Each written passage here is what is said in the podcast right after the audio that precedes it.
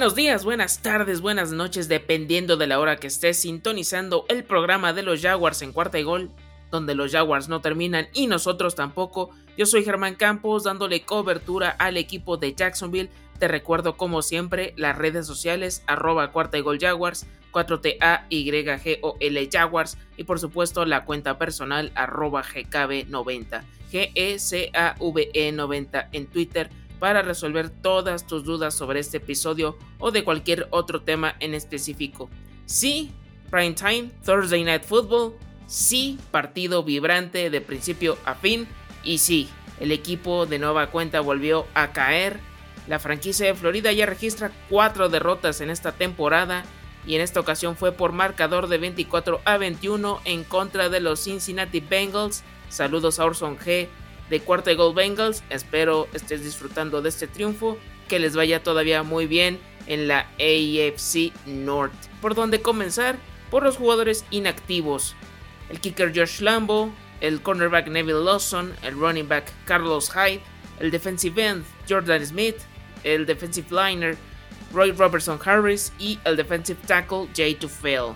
Previo al partido, Trevor Lawrence tuvo una charla casual con Troy Eggman el ex coreback de los Dallas Cowboys. Y he de decir que es y ha sido su mejor partido en lo que va de la temporada. Con todo y que contra los Houston Texans registró tres touchdowns, también tuvo tres intercepciones. En esta ocasión fue la vez que tuvo menos intentos de pase con 24, completó 17. Fue su mejor partido con quarterback rating, 204 yardas, no hubo touchdowns, no hubo intercepciones. Ya hay que ponerle una palomita en ese aspecto. Se le vio más animado, con más confianza de hacer acarreos registró 8 para 36 yardas y un touchdown. Tal vez no ha tenido estos destellos o mejorías al estilo de Mac Jones, que creo que ha sido hasta el momento el coreback rookie más consistente hasta el momento, con todo y que también ya tuvo un partido de tres entregas de balón, pero a pesar de todo creo que va por buen camino lo que está haciendo el pick número uno del draft del 2021 y creo que ese ingrediente extra de enfrentarte a Joe Burrow, que fue uno de tus rivales en college, cuando se enfrentaba LSU y Clemson, le ponía un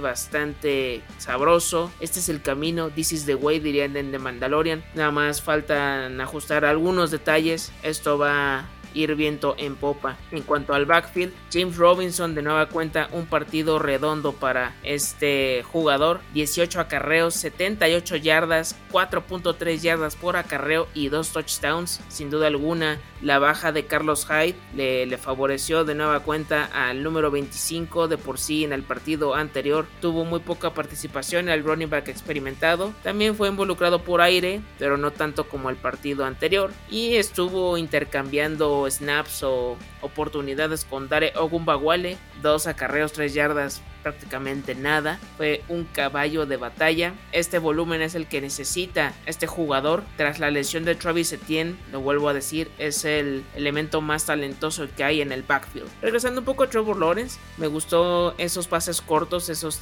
checkdowns que, que a lo mejor no pudo demostrar en los primeros partidos. Sus bombazos fueron pocos pero efectivos. No estarse loco de buscar cada 30, 40 yardas a su objetivo, a su target. Y eso creo que también tiene que irlo ejecutando porque si no va a volver a pasar lo mismo que sucedió contra Texans, contra Broncos e incluso también contra Cardinals. Pasando ya a los receptores, el mejor de todos fue la Vizca Chenault. Para sorpresa de muchos, 6 recepciones, 99 yardas, con jugadas muy explosivas por parte del número 10. También el jugador de segundo año que poco a poco se va asentando, necesita tener esta conexión con, con el mismo Trevor Lawrence. Llegó con buen pie el tight end Dan Arnold, dos recepciones para 29 yardas. Ambas jugadas representaron dos primeros y dieces. Y hay que decirlo, ha sido uno de los partidos más efectivos con esta estadística, con este departamento ya que no se había conseguido algo así en, mucho tiempo. Hablando de los receptores, lamentablemente se sufrió la lesión de, DJ Shark que prácticamente fue en la primera serie ofensiva del partido. No pudo continuar el número 17 y ya prácticamente se terminó su temporada, por lo que lo veremos hasta 2022 prácticamente. Este receptor que tuvo su breakout en 2019 tuvo muchos altibajos en 2020, desgraciadamente en 2021 no podrá demostrar su revancha. Aparte de todo, Marvin Jones discreto hasta eso, no, no fue tan efectivo como en otras ocasiones, tres recepciones, 24 yardas, si bien es uno de los objetivos que más confianza tiene Sunshine, pero en esta ocasión no, no pudo hacer nada más. Jamal Agnew también estuvo involucrado en una jugada nada más para 27 yardas, siguió siendo explosivo en los equipos especiales. Davon Austin también tuvo su primer partido una recepción 8 yardas y los que también estuvieron involucrados como tight Chris Manhert, Luke Farrell y Jacob Hollister, cada uno con una recepción. Por parte de la línea ofensiva, he de decir que estuvieron bien, no se le vio muy poco presionado a Trevor Lawrence en, en las jugadas. Desgraciadamente también se sufre una lesión importante como la de el guardia derecho AJ Khan, no pudo seguir en el partido también por una molestia en el pie. Su lugar fue ocupado por Ben Barge, que hasta eso lo hizo bastante bien. De hecho, en la misma serie ofensiva donde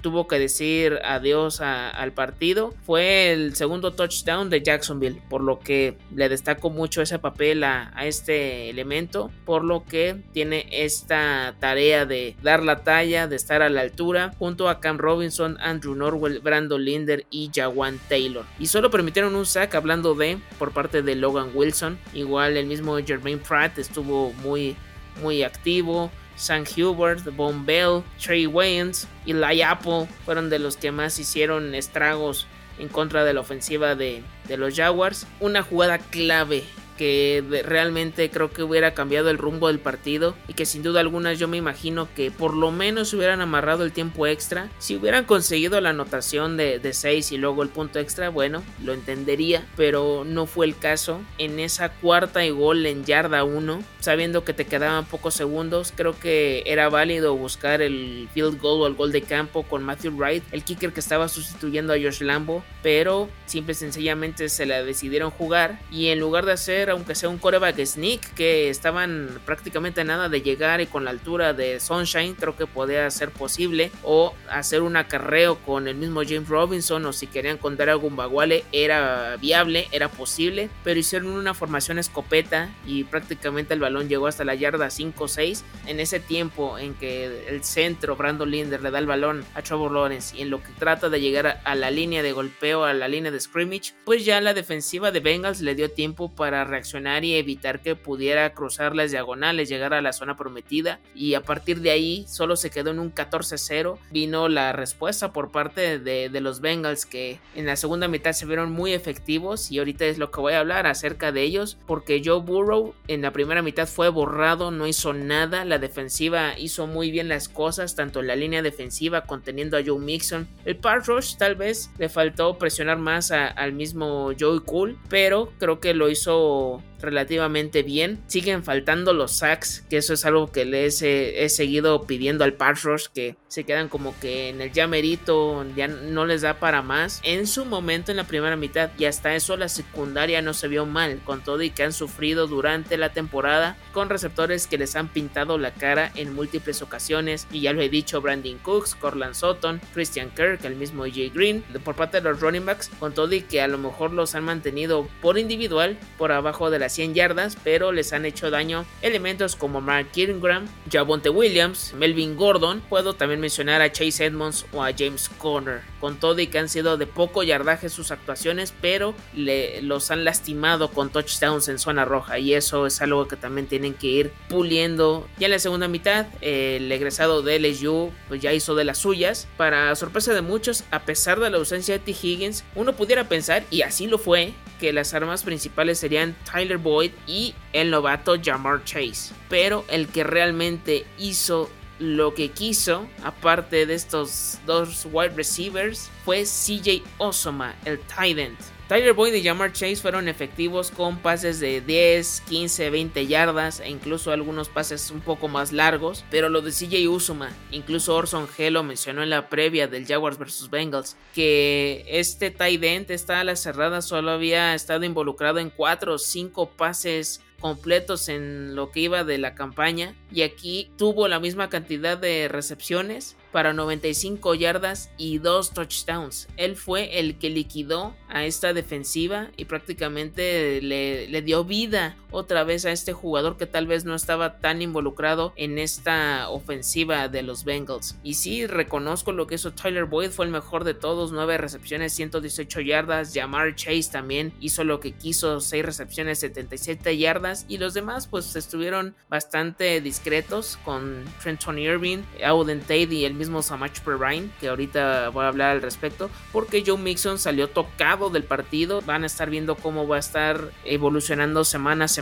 Tuvo 16 acarreos para 67 yardas, un touchdown. Joe Burrow, 25 de 32 pases completos, 348 yardas y dos touchdowns. Pero como siempre, el coreback rival, por lo mismo que no le ejercen esa presión del pass rush o que hacen que tuviera un sack, tienen una alta efectividad o un porcentaje muy alto de pases completos. Y eso es lo que ha seguido pasando con Tario Taylor, con Teddy Bridgewater y con el mismo Kyler Murray. La zona secundaria no, no está siendo nada buena. Con Tyson Campbell, Shaquille Griffin, Trick Herndon, Chris Claybrooks, de plano no está alcanzando para poder cerrar estos partidos. De otros elementos que también se vieron mal en ciertos aspectos como Miles Jack, eh, Josh Allen, de Damien Wilson, Bryson Jenkins, o sea, fueron del cielo al infierno muy rápido.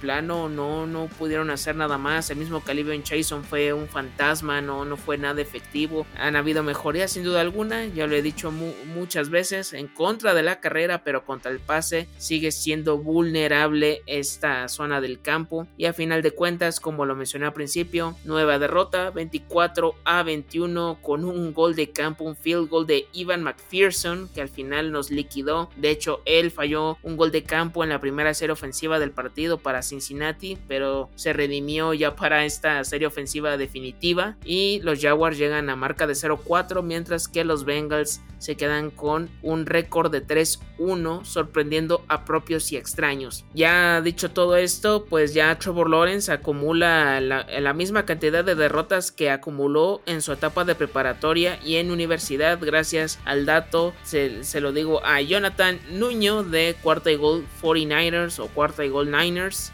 para que también lo escuchen semana a semana. Hay que seguir trabajando para que tarde o temprano llegue a romper esta sequía que parece todavía algo lejana. Como ya les comenté, de acuerdo a los informes de John Shipley de Sports Illustrated, Urban Meyer confirmó que tanto AJ Khan como DJ Shark fueron colocados en Injured Reserve. Otra de las cosas que sucedieron es que el mismo Demetrius Harvey confirmó en la conferencia de prensa que dio Urban Meyer que Josh Lambo va a regresar esta semana con el equipo para competir por el puesto de kicker con Matthew Wright después de arreglar sus asuntos personales. Ojalá que pueda retomar esa confianza y que esa lesión de cadera ya también ya no sea un impedimento para que pueda funcionar al 100%. Otra de las cosas positivas dentro de toda esta faramaya fue que Walker Little fue activado de la lista de reserva de COVID-19, por lo que si Cam Robinson o Andrew Norwell llegan a estar de baja por alguna lesión o llegan a entrar a este mismo protocolo, este jugador de la Universidad de Stanford pues ya puede entrar al ruedo sin ningún problema, ya que fue uno de los elementos con más snaps durante la pretemporada. Y ahora sí, creo que viene lo feo que sucedió este fin de semana y que el día de hoy explotó la bomba, señoras y señores. Y me refiero a el tema de Urban Meyer. Resulta que después de la derrota en contra de los Cincinnati Bengals, el head coach decidió no viajar con el equipo de regreso a Florida y se quedó en Ohio, por lo que argumentó se iba a quedar por cuestiones familiares. No sé si fue cierto o no, pero a final de cuentas se le vio en un bar con, con amistades y un video que se hizo viral en redes sociales realmente fue el que detonó esta bomba, que era una chica que le estaba bailando, si le quieren decir perreando de, alguna manera al head coach. Hubo fotos del recuerdo con la chica y con sus acompañantes. Ahora sí que, que también, aparte de la disculpa pública, pues también se merece una disculpa a su, su esposa. Y ya con todo esto, pues hay que hacer una recapitulación de todo lo que ha hecho este, este head coach que ha sido exitoso en su etapa de college en Florida, en Ohio, pero que desde su llegada a la NFL creo que ha ido perdiendo ese estatus de, de credibilidad y han sido con decisiones que uno todavía no termina de entender o con declaraciones que todavía uno se queda pensando si realmente esto es de una persona exitosa. Empezando por la contratación de Chris Doyle, lo he dicho hasta el cansancio, fue parte de la Universidad de Michigan, pero fue acusado de racismo en varias ocasiones. No duró ni 24 horas dentro de la institución y tuvo que ser despedido de una vez por todas. Otra de las que resonó durante el off-season, durante la pretemporada y que todavía creo que va a seguir dejando huella hasta que pase algo positivo dentro de la institución. Fue la contratación de Tim Tebow, sacarlo del retiro después de casi 9, 10 años eh, fuera de la NFL para convertirlo en un tight end, sabiendo que era una de, también de las posiciones que debían de reforzar de, de buena forma, habiendo agentes libres capaces para estar en esta posición como Hunter Henry, John Smith, Gerald Everett e incluso en trade podía haber sido Zach Hayden Hurst, en fin, había opciones pero simple y sencillamente esta fue la, la decisión final Hubo una venta de jerseys impresionante, se colocó como el número uno por varias semanas en la página oficial de la NFL y a final de cuentas ni siquiera pudo pasar el primer recorte de jugadores cuando fueron ya de 90 a 85 y así sucesivamente, no, no pudo siquiera hacerlo, agradeció la oportunidad como hace cualquier jugador, pero creo que si no fueran estos elementos que ya mencioné con anterioridad, pero creo que cualquiera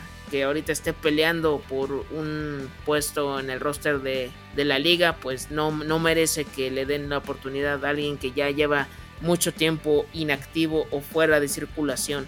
Después, durante el draft del 2021, eh, creo que se tenía contemplado que el pick número uno iba a ser Trevor Lawrence, no, no podía ser otro. Y en el pick número 25 creo que se podía reforzar la, la línea defensiva, la parte de los, los safeties Incluso la línea ofensiva que hasta el momento se ha visto bastante débil, con todo de que no pudieron estar los cinco elementos titulares eh, coincidiendo en la pretemporada y que tuvieron todo esto hasta la semana 1 de la campaña 2021. Y al final de cuentas seleccionaron a Travis Etienne, el running back de Clemson, que fue compañero del mismo Trevor Lawrence, que no me desagradó la, la decisión, pero eh, realmente no era necesario teniendo a James Robinson en el depth chart y también que ya habías contratado en agencia libre a Carlos Hyde. A final de cuentas, después del draft o durante el draft, declaraste que tú no estabas buscando a Travis Etienne, sino que tu intención era ir por Kaderius Tony,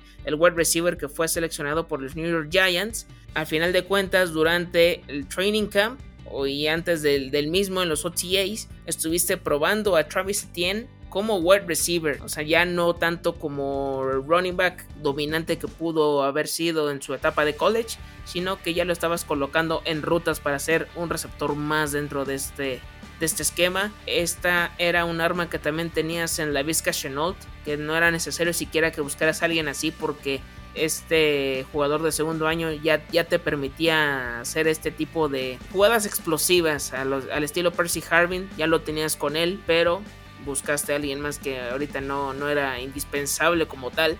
Lamentablemente sufrió la lesión, pero eso ya es aparte de todo lo que estuvo detrás de, esta decisión.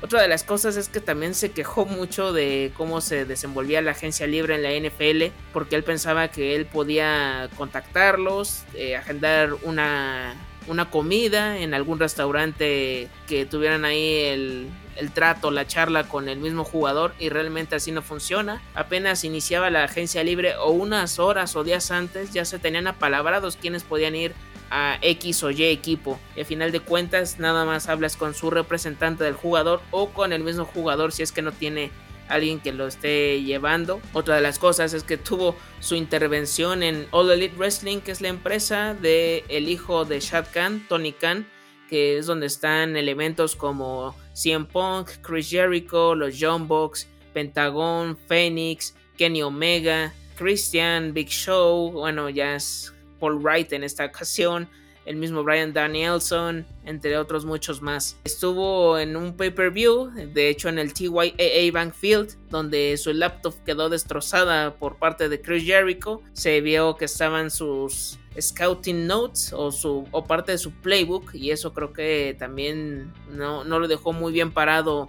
a Urban Meyer y bueno, a final de cuentas quedó en la anécdota, pero también fue, otra de las cosas que fueron sucediendo durante la pretemporada. Imagínense, todo esto pasó todavía previo a la campaña 2021. Otra de las cosas que fue no, no fue muy bien recibida fue las, las declaraciones sobre los jugadores que no fueron vacunados, que debido a esta circunstancia no hicieron el roster final. Y a lo mejor tiene razón, pero creo que no se dice así durante una conferencia de prensa y esto fue muy, muy mal visto por parte de la Asociación de Jugadores de la NFL que tomó cartas en el asunto y ya se le estaban yendo a la yugular a, este, a este head coach. Otra de las cosas que hay que mencionar y que tampoco entendí es esa competencia interna que hubo por el puesto de coreback de Trevor Lawrence y Karen Minshew. Le quitaste esa oportunidad de que tu mariscal de campo franquicia eh, no, tuvo tantas oportunidades como uno pudiera pensar porque le diste chance a un jugador que al final lo mandaste a los Philadelphia Eagles a cambio de una sexta ronda de draft. Y también ciertas decisiones de otros jugadores que también se fueron, como el mismo Sidney Jones, el mismo Joe Schobert, que también a cambio te dieron igual una sexta ronda de draft para 2022 por lo que si, es, si no te salen Tom Brady's, realmente no te va a salir nada, nada al respecto. Es muy difícil que un jugador de, de, esa, de esas rondas, de esas selecciones, te llegue a salir muy bueno o que te llegue a salir rentable y cuando mucho también de séptima ronda, teniendo casos como Julian Edelman o Ryan Fitzpatrick, pero es muy complicado, no, no, no se puede caer el garbanzo de la libra cada draft. Si te va bien con tus primeras dos o tres selecciones, date por bien servido y ya lo demás se va a ir quedando en el practice squad o de plano les, los va, les vas a dar las gracias y van a seguir buscando una oportunidad en los otros 31 equipos de, la NFL. Otra de las cosas es que... Ah, ya, han sido ya tantas tantas malas decisiones, incluyendo la del no tomar el gol de campo en contra de los Cincinnati Bengals, que realmente lo que pasó este fin de semana en Ohio con lo de bar y, la chica que estaba bailando enfrente de él era algo insostenible, más temprano que tarde eh, caerían las consecuencias si uno pudiera pensarlo de una forma lógica o con sentido común. O sea, cualquier otra persona que no fuera él creo que ya hubieran dicho muchas gracias por participar, pero en este caso lo mantuvieron todavía al frente del equipo como head coach, pero no todo quedó muy bien que digamos, porque el comunicado, y es que así lo, dice el mismo Shad Khan, que eh, él ya habló de forma privada con Urban Mayer y que toda esta conversación pues iba a quedar de manera confidencial, no iba a pasar a nada más que él piensa que su conducta fue inexplicable o que no es nada justificable. Entiende que el remordimiento, el arrepentimiento del head coach es sincero, pero que ahora tiene que recuperar la confianza y respeto de la institución, por lo que prácticamente está en un ultimátum si no logra hacer algo extraordinario con, con el equipo si no llega a cambiar la racha del 0-4, que de por sí ya llegaron a 19 caídas de forma consecutiva y van que vuelan para el récord que ostentan hasta el momento los Tampa Bay Buccaneers de 26 duelos sin conocer la victoria. Y eso fue en la década de los 70. Todavía se desconocen las cláusulas o cómo se, dio lo del contrato de Durban Mayer con los Jacksonville Jaguars. Algunos reportes indican que estaría ganando alrededor de, de 12 millones de dólares anuales pero solo es una especulación. Todavía no se sabe cómo son las cláusulas del mismo contrato. Entendería que tal vez por no querer ahorita desembolsar tanto dinero por alguien que no te ha dado resultados ni siquiera por un año, porque haciendo un caso ya más para el fútbol, es como lo que está pasando ahorita en el Barcelona, que ya están tratando de cambiar a, Ronald Koeman por la, la falta de resultados que han sido negativos, pero no le pueden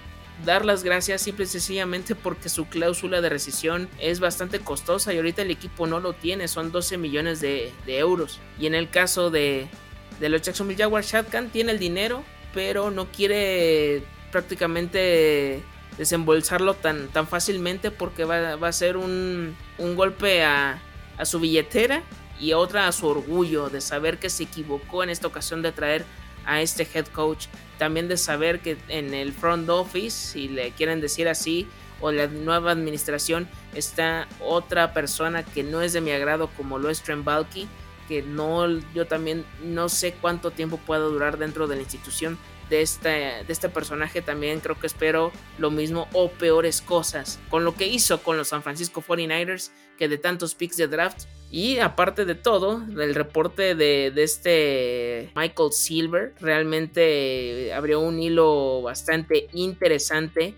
Y es que la situación de Urban Meyer llegó a un punto crítico, así prácticamente algo insospechado, algo que no se tenía contemplado más que nada con el vestidor. Y un jugador que se mantuvo en el anonimato dijo que desde un principio que llegó al estadio, al TYA Field, no tuvieron credibilidad. En Urban Meyer, después, lo que desconcentró a, todos los jugadores, se, enojaron, se sintieron como que frustrados, es que Urban Meyer canceló la, la reunión que tienen cada lunes para ver ahora sí que el próximo partido, que es en contra de los Tennessee Titans. Saludos a Alberto Romano de Cuarta y Gold Titans. Para saber que, cómo vas a enfrentar este duelo divisional, que ya es el segundo en lo que va de, la campaña. Y, el saber que se canceló por el tema este del video y de las fotos que se hicieron virales con la chica bailando en el bar. Y al final de cuentas, lo que también argumenta este jugador es que se, veía o se sentía muy asustado el mismo Mayer acerca de toda esta situación. Dicho todo esto, pues también ya después de todo este numerito, se fue disculpando no con todo el equipo junto, ya con, con los 53 jugadores, incluyendo siquiera el Practice Squad, no. Fue disculpándose con cada grupo de, por posición es decir, con los quarterbacks, después fue con los running backs, con los wide receivers, con la línea ofensiva, con la defensiva y así sucesivamente. Pues eso también te deja eh, muy partido el vestidor. No sé cuántos jugadores ya tienen poca o nula confianza en este personaje. Ya decían, todos se quedaban viendo de qué está pasando, qué me, qué me están contando aquí, qué, qué, es lo que está sucediendo y realmente apenas se iba después de, darle la explicación del video y se morían de risa. No sé cuántos de los grupos habrán hecho eso, pero pues no, lo, no los culpo. Después de todo esto, pues, ¿qué, más te queda? No sabes si reír o llorar de, toda esta situación que ha ido caída libre. Ya para sentenciar es que esto, este jugador declaró que esto está muy mal y no sabe cómo va a funcionar de ahora en adelante. Y siguiendo en el mismo tenor, hace unas horas Rodrigo Chino Solórzano de Cuarta y Gold Jets, a quien le mando un saludo y una felicitación por haber llegado a los 100 episodios con el podcast, me mandó un artículo de Jason Lacanfora donde ponía el orden de los coaches que habían sido contratados para esta temporada 2021, un ranking de los 7 nuevos entrenadores en jefe de la NFL. En primer lugar puso a Brandon Staley de los Chargers, que hasta el momento de todos estos es el que está haciendo mejor su trabajo, lo está haciendo de forma impecable con Justin Herbert, con Austin Eckler, con Keenan Allen, Mike Williams, con Jared Cook, de nueva cuenta siendo relevante con una defensiva explosiva, con Joey Bosa y compañía, una locura. En segundo lugar estaba Urban Meyer, con todo esto pues ya prácticamente quedó en el fondo de la tabla en tercer lugar, Nick Siriani de los Philadelphia Eagles, que si bien su defensiva todavía le faltan muchos ajustes, pero creo que Jalen Hurts ha hecho lo posible con esa línea ofensiva que han tenido tantas lesiones y recorriendo a las reservas o hasta los terceros equipos del mismo.